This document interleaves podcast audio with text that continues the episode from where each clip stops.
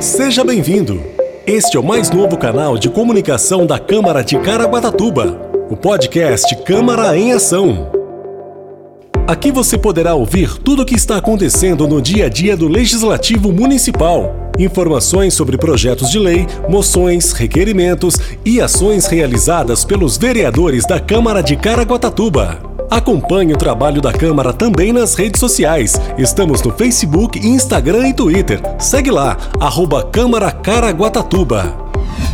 Olá, você está ouvindo o podcast Câmara em Ação e hoje é dia de resumo da sessão por aqui. O resumo de hoje é da 17ª sessão ordinária que aconteceu na última terça-feira, 25 de maio.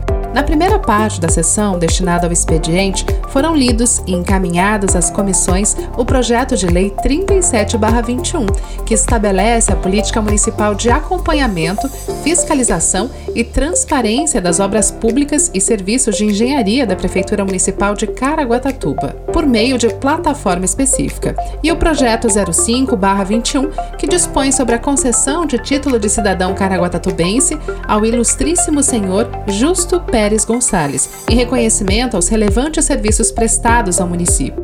Foram também aprovadas duas moções, uma de apoio ao projeto de lei 2564-2020, que visa instituir o piso salarial nacional do enfermeiro, do técnico de enfermagem, do auxiliar de enfermagem e da parteira, e também a moção de congratulações aos massagistas pela comemoração do seu dia celebrado em 25 de maio.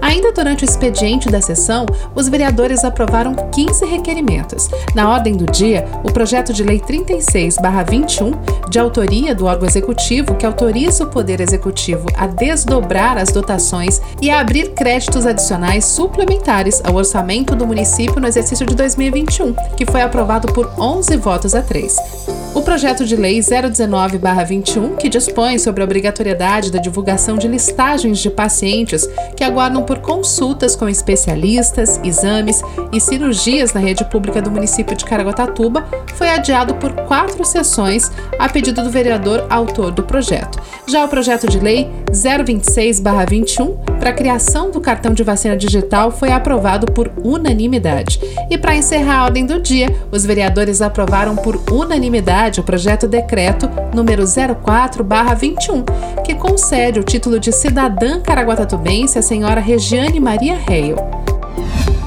Como vocês já sabem, as nossas sessões ordinárias acontecem às terças-feiras, sempre a partir das 19 horas e 30 minutos, e podem ser acompanhadas ao vivo pelo site da Câmara Municipal, em nossas redes sociais, Facebook e YouTube e pelas ondas da rádio Caraguá FM nos 89.5 MHz.